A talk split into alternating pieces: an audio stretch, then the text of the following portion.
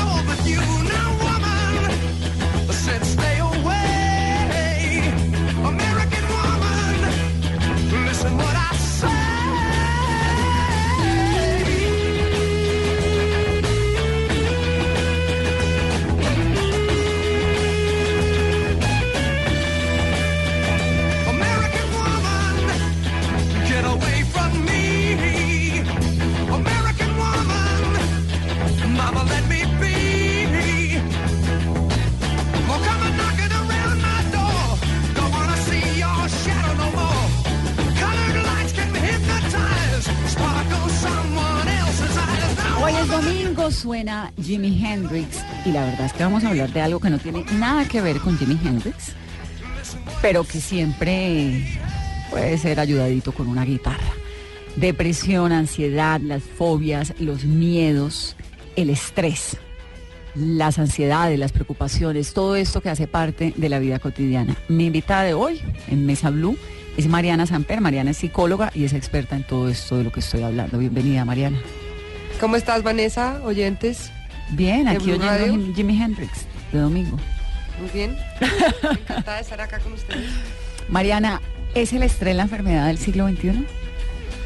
Eh, sí, yo diría que yo diría que 90% de, de los problemas físicos, eh, pues ya la gente sabe que cualquier condición que tenga física se exacerba o se, o se dispara o se, se exacerba cuando la persona está estresada. Pero yo podría decir que el estrés es un componente muy importante, de- podría ser 90% de, de cualquier condición física. Y 90%, tanto así. sí.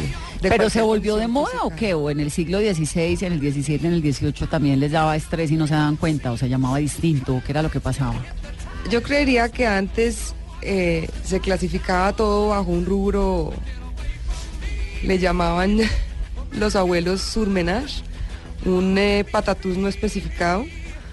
Eh, habiendo tantos estudios de, de histeria y de psicosis por tantos em, clínicos importantes, eh, yo creería que no se les dio importancia o se, se limitó a lo que son asilos o a lo que son instituciones psiquiátricas, pero digamos la cotidianidad del día a día, como quien va al, al- al- al dentista, como quien va... eh, no, no- no éramos parte de, de la canasta familiar, entre comillas, de los médicos eh, hace 10, 20 años, eh, porque yo creo que, que todo lo que eran condiciones severas se les, se les limitaba a lo que eran hospitales psiquiátricos. Y la persona le daban, entre comillas, sus surmenajes que se manejaban probablemente diferentes diagnósticos con la misma cosa y el mismo médico que iba, ¿no? Y, y nos, al, no, al no entenderlo, al no diagnosticarlo, al no clasificarlo, pues no se le podía dar eh, estudio. Yo me imagino que no, no cobraba ninguna importancia, a no ser de que fuera algo severo que ya se institucionalizaba. Bueno, porque no era físico además, ¿no? Eh, Digamos, no físico de no le salen llagas, no le da fiebre, a usted no, le, no se le manifiesta físicamente de inmediato. De acuerdo, de acuerdo. Y, digamos que eh, ahora, ahora la gente está mucho más consciente eh, que las emociones son el eje central que conecta la cabeza con todo lo demás. Entonces, em, todo lo que son procesami- proces- procesos emocionales, todo lo que es el ambiente emocional, espiritual de una persona, se le está dando importancia porque es el eje integral y, y ya hay muchos estudios de diferentes corrientes que le están dando atención y, y, e importancia a eso, ¿no? ¿Cómo así que las emociones son el eje central? Lo que, o sea, cuando una persona tiene un problema, eh, es porque generalmente está desintegrado, no se conecta con sí mismo, no se conecta con Dios, no se conecta. Y la- el corazón, las emociones son lo que básicamente es el eje central que conecta todo. Y cuando una persona tiene un desequilibrio allí, no importa qué tenga en la cabeza, no importa, o sea, no importa la información que tenga en la cabeza, no importa su inteligencia, su cultura, su background, si no hay esa conexión es como tener un computador que no enchufa a la corriente. Eh, ¿Dónde se ubican términos- las emociones en el cuerpo humano? pues no, no, no se pueden ubicar, pero digamos que el- en el corazón, la gente se pone la mano en el corazón cuando dice las emociones, pero básicamente se procesan en el cerebro. Eh, se puede ver que se, se activa, digamos, cuando una persona está sintiendo emociones, todo lo que es el sistema límbico, hipocampo y amígdala, diferentes áreas del cerebro se activan, eh, pero la persona las siente en el pecho. Dicen que eh, el corazón tiene mucho más electricidad que el cerebro, lo que, lo que uno no, y una conexión absoluta con el cerebro. Por eso es que a uno cuando tiene una cantidad de problemas emocionales le puede dar un infarto. Pues yo creería que el estrés, claro, el- hay, hay un tipo de persona tipo A que es mucho más propensa al, inf- al infarto, que es una persona eh, que no sabe regular emociones y por supuesto una falta de, de regulación emocional puede llegar a, a en una persona predispuesta a una cardiopatía a desencadenar un, un infarto. Yo, yo creo que a uno no le puede dar un infarto si uno no, no- de, la, de la rabia o de, la- de eso, pero una persona que está predispuesta, pues obviamente el médico le recomienda, me imagino que una dieta baja en sodio, ejercicio, eh, sus medicamentos y por supuesto una buena regulación del estrés. ¿Cómo se puede diagnosticar el estrés? ¿Cómo sabe una persona que usted lo que tiene es estrés? ¿Cuáles Pues- son los síntomas? Mucha gente llega eh, al consultorio diciendo, yo, hoy me llegó precisamente un paciente diciendo, yo creo que tengo ansiedad, creo que tengo algo parecido, creo que me está dando, pero no sé si me dio. No, como si tiene. fuera la gripa, como si fuera gripa. Entonces sí lo tiene. Entonces es, es muy difícil de ponerle un punto, pero esta persona obviamente traía una cantidad de síntomas como insomnio, como irritabilidad, desgano. Me dijo, yo no sé si tengo la ansiedad o no.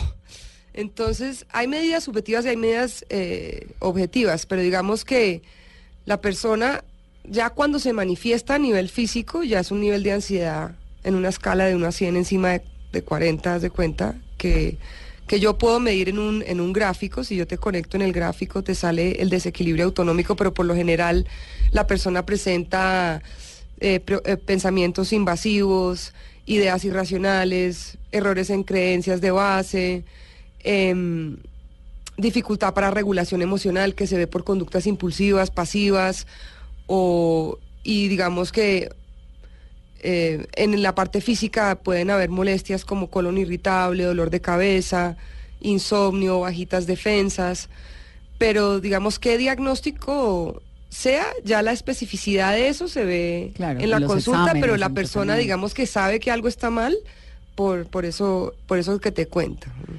Entonces uno tiene de pronto un malestar, tiene el colon irritable, le duele de pronto la cabeza, duerme mal, o sea, todos los- tengo estrés. Cumplo todos los síntomas. Ya te dije que te esperaba. Vanessa. bajonazo de defensas, y bajonazo de defensas es que, que le da uno gripa cada 15 días.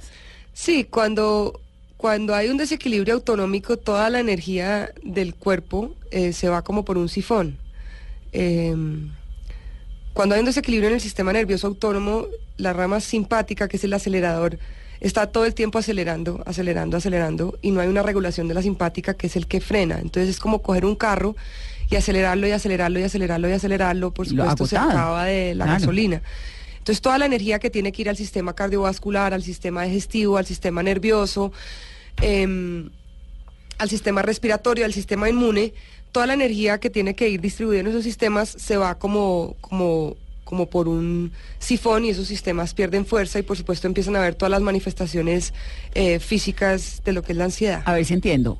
Básicamente, cuando pasa, cuando una persona está muy estresada o está bajo una condición, pues, de, ¿cómo se llamará? Ansiedad, depresión, estrés, como estas, estas enfermedades o estas situaciones que no necesariamente son tan evidentes físicamente, el cuerpo, en vez de estar haciendo lo que tendría que estar haciendo, está concentrado en eso. Entonces, Correcto. no le para bolas al sistema inmune, ahí es donde aparece una enfermedad, ni al cardiovascular, entonces el corazón le puede fallar, ni a los riñones, entonces de pronto los riñones le afectan. ¿Por ahí es la cosa? Por eso te decía que el 90% de las enfermedades... eh, Pasan por estrés y por... Claro, claro, porque todos los recursos que tiene el cuerpo para estar luchando con cada, con cada problema que aparece se ven agotados por la hiperactividad de ese sistema. ¿Y cómo se trata el estrés? Depende, pues yo, tra- yo trabajo en el consultorio diferentes diagnósticos de ansiedad y de depresión. Em, cada uno tiene un protocolo diferente eh, a seguir, pero digamos que si una persona llega con su sistema nervioso desequilibrado, independientemente del diagnóstico, pasa por el tratamiento alfa, que es un tratamiento que, entre comillas, resetea el sistema nervioso autónomo y lo pone a funcionar antes de mirar cualquier problemática en específico. ¿Qué es el, ¿Cómo es el tratamiento alfa? El tratamiento alfa es un sistema que utiliza em, ondas bifásicas em, que estimula el cerebro para que el cerebro mismo entre en recuperación. ¿Pero esto es medicado o no Eh, necesariamente? no es con medicamentos, se estimula eléctricamente el cerebro, eléctricamente digo con ondas que van de 0 a 5 mic- microamperios, eso no, no prende un bombillo, no, tiene nada que ver con choques eléctricos, sino simplemente se estimula el cerebro eléctricamente para que el cerebro eh, se, re- se regenere de diferentes maneras. Químicamente el cerebro empieza a producir su serotonina, sus beta-endorfinas, su norepinefrina. Que son estos líquidos neurotransmisores neurotransmisores para mantener su, su estado óptimo. óptimo. Trabaja nervios craneales, eh, trabaja estructuras eh, cerebrales importantes y mm, trabaja las ondas alfa. Entonces lo que se hace es básicamente, el, hay un desgaste a nivel del sistema nervioso autónomo que es como jalar una tela que se jala, se, se jala y se desgasta, se pone débil. Y el- la terapia alfa, alfa es como una reconexión de este sistema para permitirle a- al cerebro eh, organizar, eh, entre comillas, el desorden en el que está y él mismo lo sabe hacer. ¿Eso cuánto tiempo se demora ese tratamiento? Es un protocolo eh, que se demora entre 5 y 6 meses, que para la gente, hoy me decía un paciente justo, Que es un montón. doctora, ¿qué cantidad de tiempo? Yo le No, pero ¿y el psicoanálisis dije- que demora 10 años? No, yo le dije, ¿cuánto lleva usted con ese trastorno de ansiedad y esos ataques de pánico? Y me dijo 25 años. Y le dije, yo se lo voy a sacar en 6 meses. Sí. No, y todo lo que involucra el cerebro, pues es un proceso muy demorado y muy Claro, y, y es muy poco tiempo para que tu cerebro quede en condiciones óptimas y tú nunca más vuelvas a recaer sin necesidad de ningún tipo de fármaco. Entonces, ya con un sistema nervioso equilibrado, ya vamos a la problemática en específico. ¿Qué tienes tú? Claustrofobia, miedo a hablar en público, eh, miedo a las alturas, miedo al avión, ansiedad generalizada. Entonces ahí tratamos con terapia cognitivo-comportamental cada problemática por separado, pero he visto muchísima, muchísima gente cuyo sistema nervioso ya no está ni siquiera en condiciones de una psicoterapia.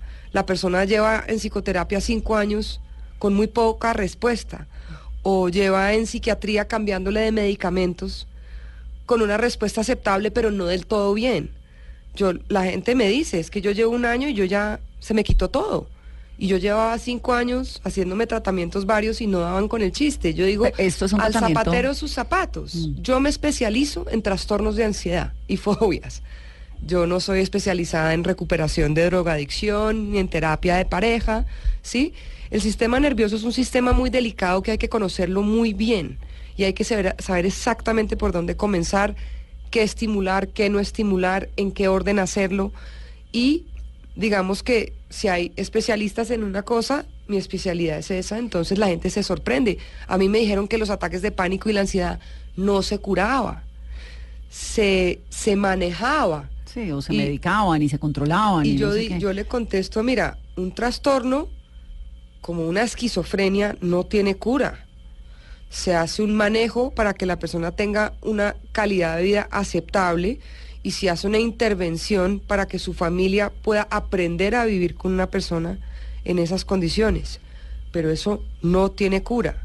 Es muy triste que a un paciente con un eje depresivo ansioso que se, que se puede mejorar con una, con una entrada muy corta de terapia, se, se le diga que no tiene cura, lo, que no tiene cura, que no tiene arreglo, que se le tiene que dar un manejo. Eso es muy angustiante y eso es totalmente falso. Mm. Mariana, ¿la depresión, la ansiedad, las fobias, el estrés, tienen el mismo tratamiento? El tratamiento alfa es un tratamiento que al resetear el cerebro, los continuo ansiosos, depresivos, con insomnio, eh, todos empiezan a ceder. Una persona que hace el tratamiento alfa empieza a disminuir su nivel de depresión, a disminuir su nivel de ansiedad, a disminuir su nivel de insomnio, eh, a dis- disminuir sus síntomas, por ejemplo, de fibromialgia, a disminuir su desesperanza, el desgano, la irritabilidad, todo. ¿Una persona que es depresiva necesariamente está estresada?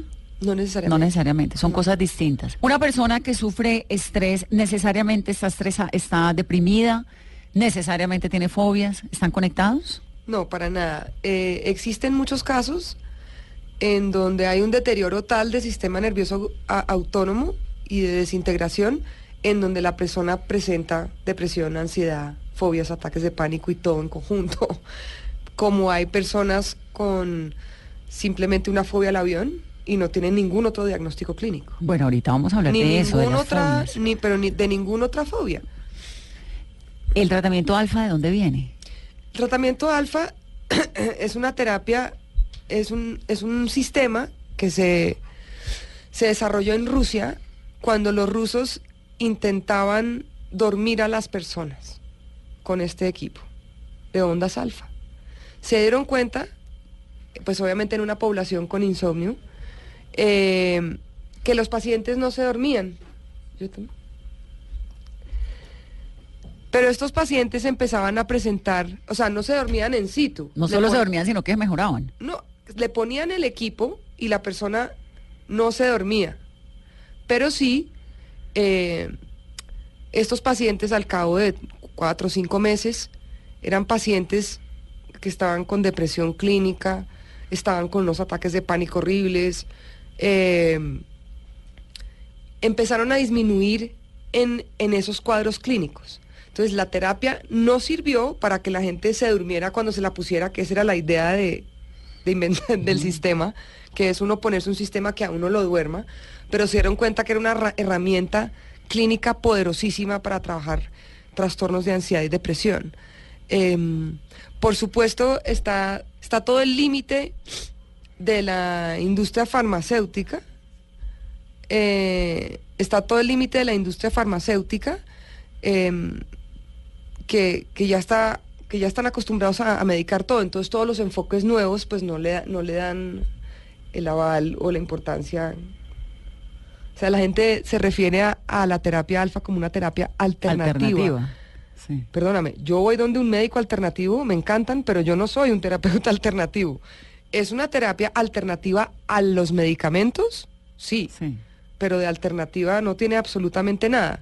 Es una estimulación eléctrica para que el cerebro produzca los químicos, las ondas, haga una modificación de circuitos neurales y de estructuras cerebrales que se requiere y eso no, no tiene... O sea, es un enfoque bastante clínico, al revés, bastante clínico raso. Lo que pasa Ahora es que me, no... estaba, me estabas diciendo hace un momento que no tiene reversa, es decir, que una persona que pasa por esta terapia alfa no va a volver a tener lo que tenía, no volver a tener la depresión, el estrés, etcétera. ¿Cómo se garantiza eso? Porque el que toma medicamentos se lo deja de tomar y Y tiene una recaída Claro. terrible y puede quedar peor de lo que estaba antes de tomarse el medicamento. En la terapia alfa, el cerebro va devolviéndose a su estado natural.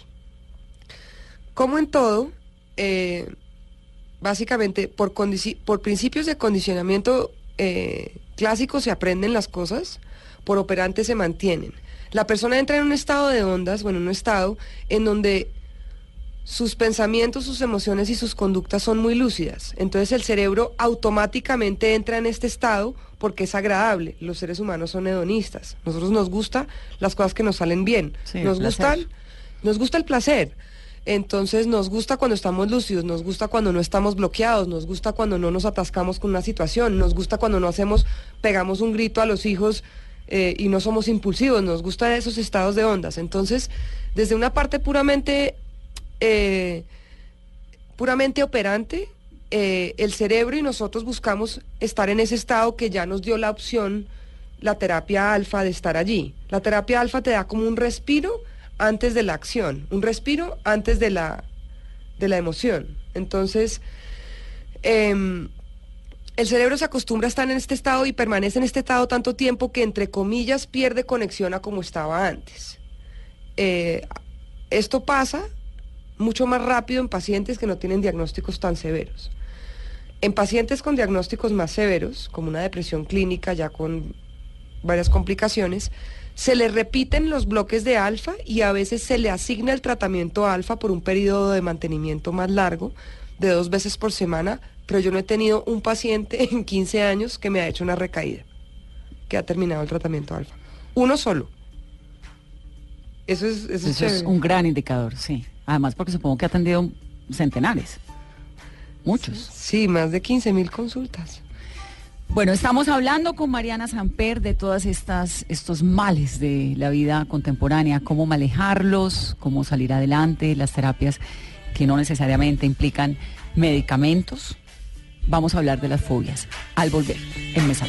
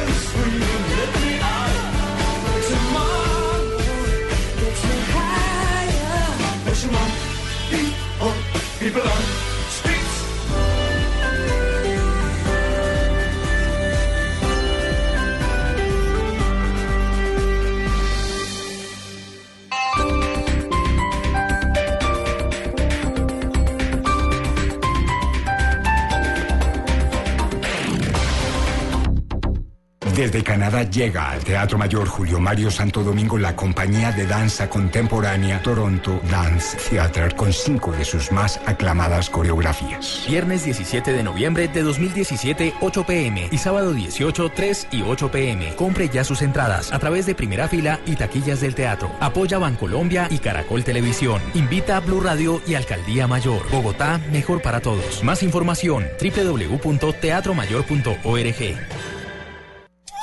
Hay canciones para dedicar por los buenos momentos, para conquistar, para enamorar, pero también hay canciones para dedicar en otros momentos. Este festivo, Alexandra Pumarejo presenta Canciones para dedicar. Canciones para dedicar. Especial musical en Blue Radio. Este lunes festivo a las 11 de la mañana por Blue Radio y bluradio.com. La nueva alternativa.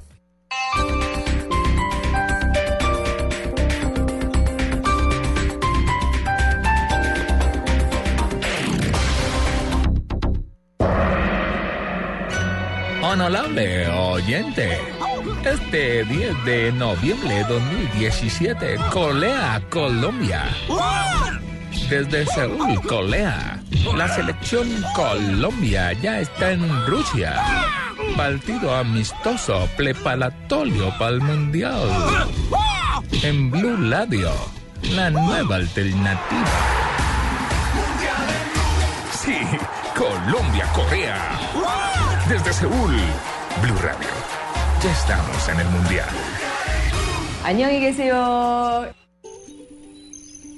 Mi mamá me enseñó a mezclar disciplina y esfuerzo para salir adelante.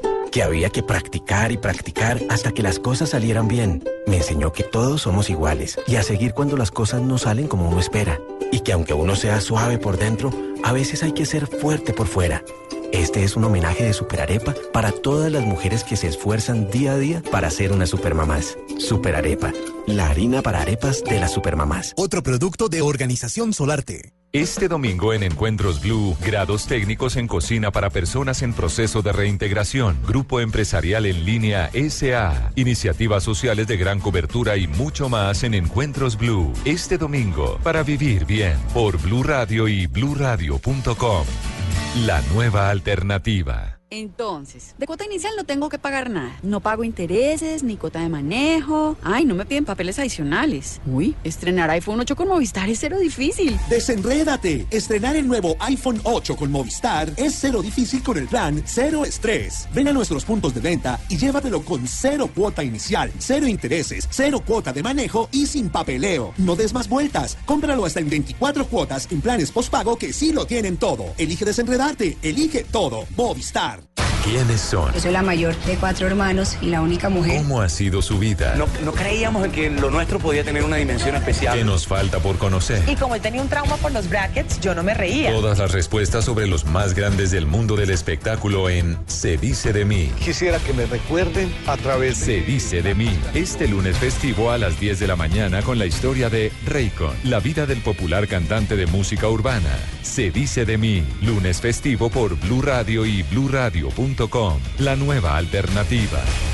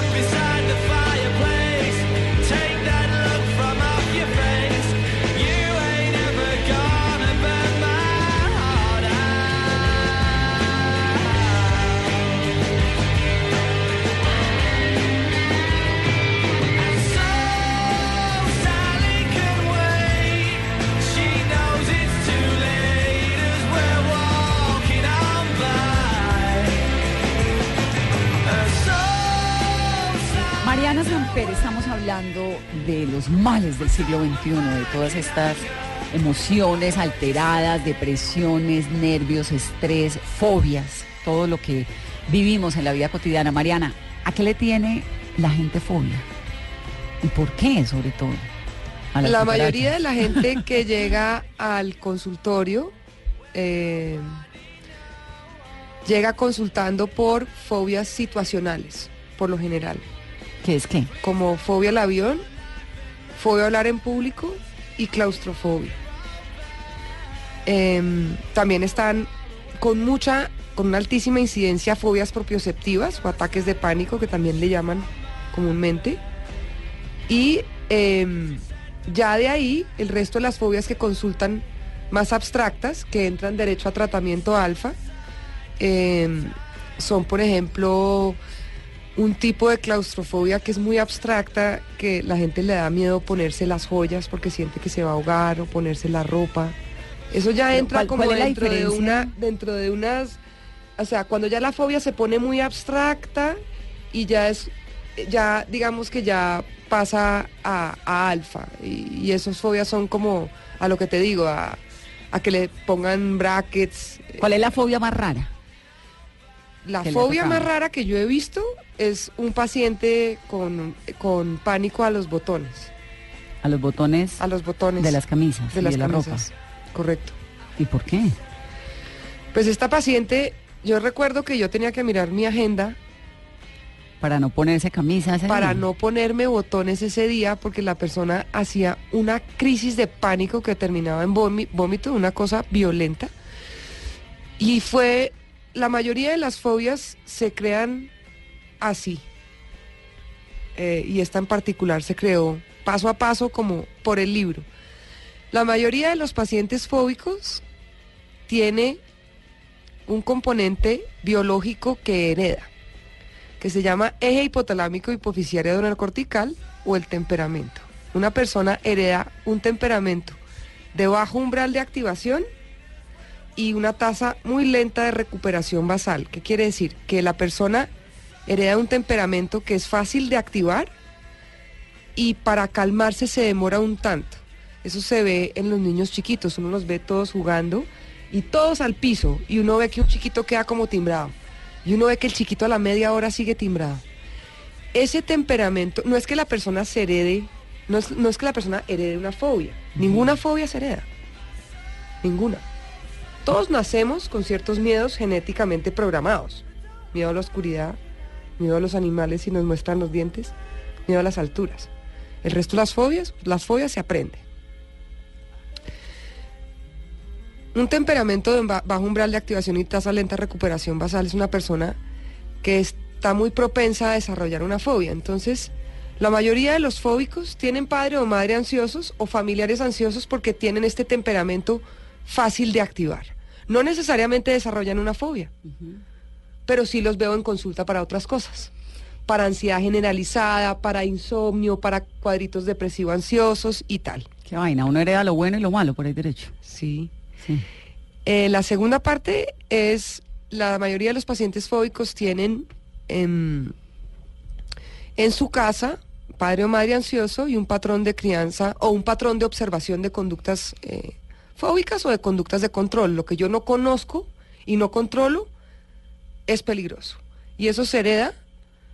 O sea, el patrón de pensamiento se observa y se aprende. Entonces una persona se vuelve em, un poco rígida en el sentido de que cree que puede controlar. Cuando uno entra en ese error de pensamiento, que cree que puede controlar cualquier Todo. cosa, Mm. porque es que nada se puede controlar, eh, está, está creando, eh, está sumando factores para desarrollar más adelante una fobia o cualquier diagnóstico. ¿Cuál es la diferencia entre la fobia y el miedo? Porque miedo nos da a todos, pero ¿cuál es la diferencia entre usted lo que tiene es miedo, lo que tiene es una fobia? Por definición, una fobia es un miedo excesivo y persistente que ocurre invariablemente ante la presentación del estímulo, o sea, siempre, no a veces, y no depende de, sino siempre. O sea, si está bonito el día, no me da miedo volar, si está bueno, no. Una Siempre. fobia es siempre. Eh, está marcado por malestar subjetivo y deterioro funcional. La persona dice que se siente muy mal y está afectando sus diferentes áreas de funcionamiento, su parte laboral, su parte familiar, su parte social, su salud. eh, empieza a afectar ahí. Eh, para la persona es irracional. No es manejable. Para la persona dice es absurdo. Es absolutamente loca mi respuesta. Es irracional. Y está marcado por una eh, respuesta de evitación. Esa es la definición. ¿Qué es evitación? De la fobia. La persona evita eh, el estímulo o cualquier cosa que se le parezca. Y a puede- cualquier costo. Que pierdes un trabajo, eh, pues si no te montas en ese avión. No importa, no no me monto porque me da, me da miedo. Entonces, eh, para crear un diagnóstico tan, o sea, tan complejo, se requieren los factores que te digo, factor específico, factor de, de crianza, un factor de general de, de sobreprotección e intrusión. Esta persona de los botones que te estaba yo hablando, volviendo al tema. Increíble una persona con fobia a los botones, porque es que el mundo está lleno de botones. Sí. eh, no le pasó nada horrible por un botón, porque la gente me dice, lo primero que me dice cuando entra al consultorio es, a mí no me ha pasado nada horrible en un avión. yo digo, Ah, bueno. no, no te tiene que pasar nada Eso, horrible. Nada necesariamente que te haya picado, no sé, un alacrán. Entonces la No fobia a los te- alacranes, no necesariamente. no te tiene que pasar nada traumático. No, la persona, las personas se parten en la cabeza buscando en la historia, pero yo tuve una vida sana. Mi infancia fue feliz. Yo a qué horas me volví así. Yo digo, no, no, no, no hay ningún factor eh, traumático que desencadena una fobia ni ningún otro diagnóstico. Es una suma de cosas. Y si uno no lo trata a tiempo, con los años es peor. Por ejemplo, una, una fobia, que es un diagnóstico tan sencillo de tratar, eh, puede ser el, el- el- el principal eslabón en una cadena de, de eventos de, mm, complicados como más ansiedad, ansiedad generalizada, depresión, y la fobia siempre, siempre se exacerba, porque la evitación y el escape son la gasolina de las fobias. Entonces, y si tú eso, no la controlemos la fobia, no, peor. que tratarla. Una fobia siempre se exacerba. Yo conozco un caso de una remisión espontánea, que un paciente me dijo, tengo que ir a tu consultorio por fobia a volar. Y a los tres años me dijo, se me quitó. ¿Y cómo se le quitó? Un día se subió en un avión y se le quitó. Y yo me pidió que le hiciera un análisis exhaustivo de lo que pudo haber pasado. Se lo hice y se lo mandé en un correo. Pero la norma es que las fobias, con el tiempo, se empeoran. Y si hay un desequilibrio autonómico debajo de la fobia, seguramente aparecen más fobias, más miedos y más situaciones eh, a las cuales le tienes miedos, entonces mucho más limitaciones. O sea, Así como hablamos ahora al comienzo del programa sobre el estrés y los efectos que tiene sobre los sistemas del cuerpo, el sistema inmune, el cardiovascular, el gastrointestinal, etcétera, las fobias también tienen esa repercusión sobre el funcionamiento del organismo o pueden tenerlas. La fobia, cuando, cuando se anticipa un estímulo fóbico, cuando se está en presencia de un estímulo fóbico, hay un, hay un, hay un disparo eh, en el sistema de ansiedad, digamos, para que si lo podemos medir en una escala de 0 a 100, de 80. Esta respuesta, el organismo está preparado y configurado para recibirla.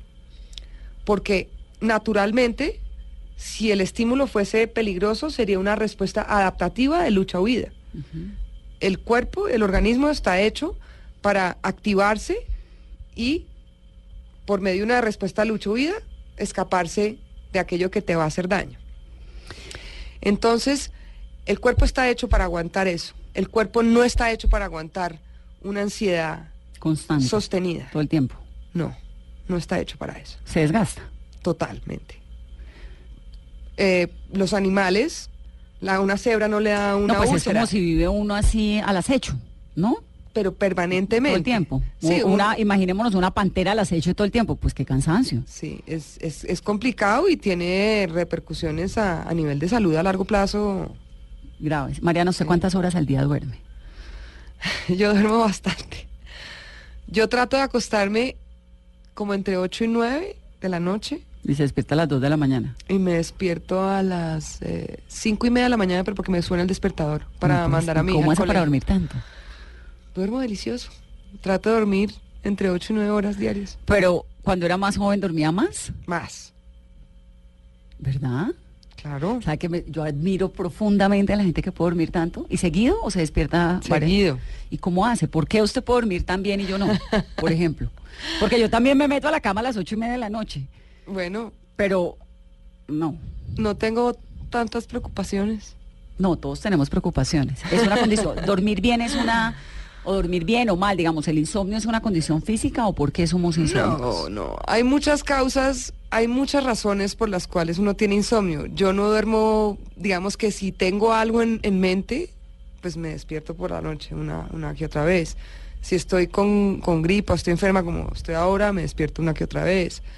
Em, pero, pero por lo general eh, duermo muy bien. Y una de las causas principales de un insomnio crónico, cuando no tiene una causa primaria orgánica, es el estrés. Y yo no estoy estresada y no vivo estresada, entonces duermo bien.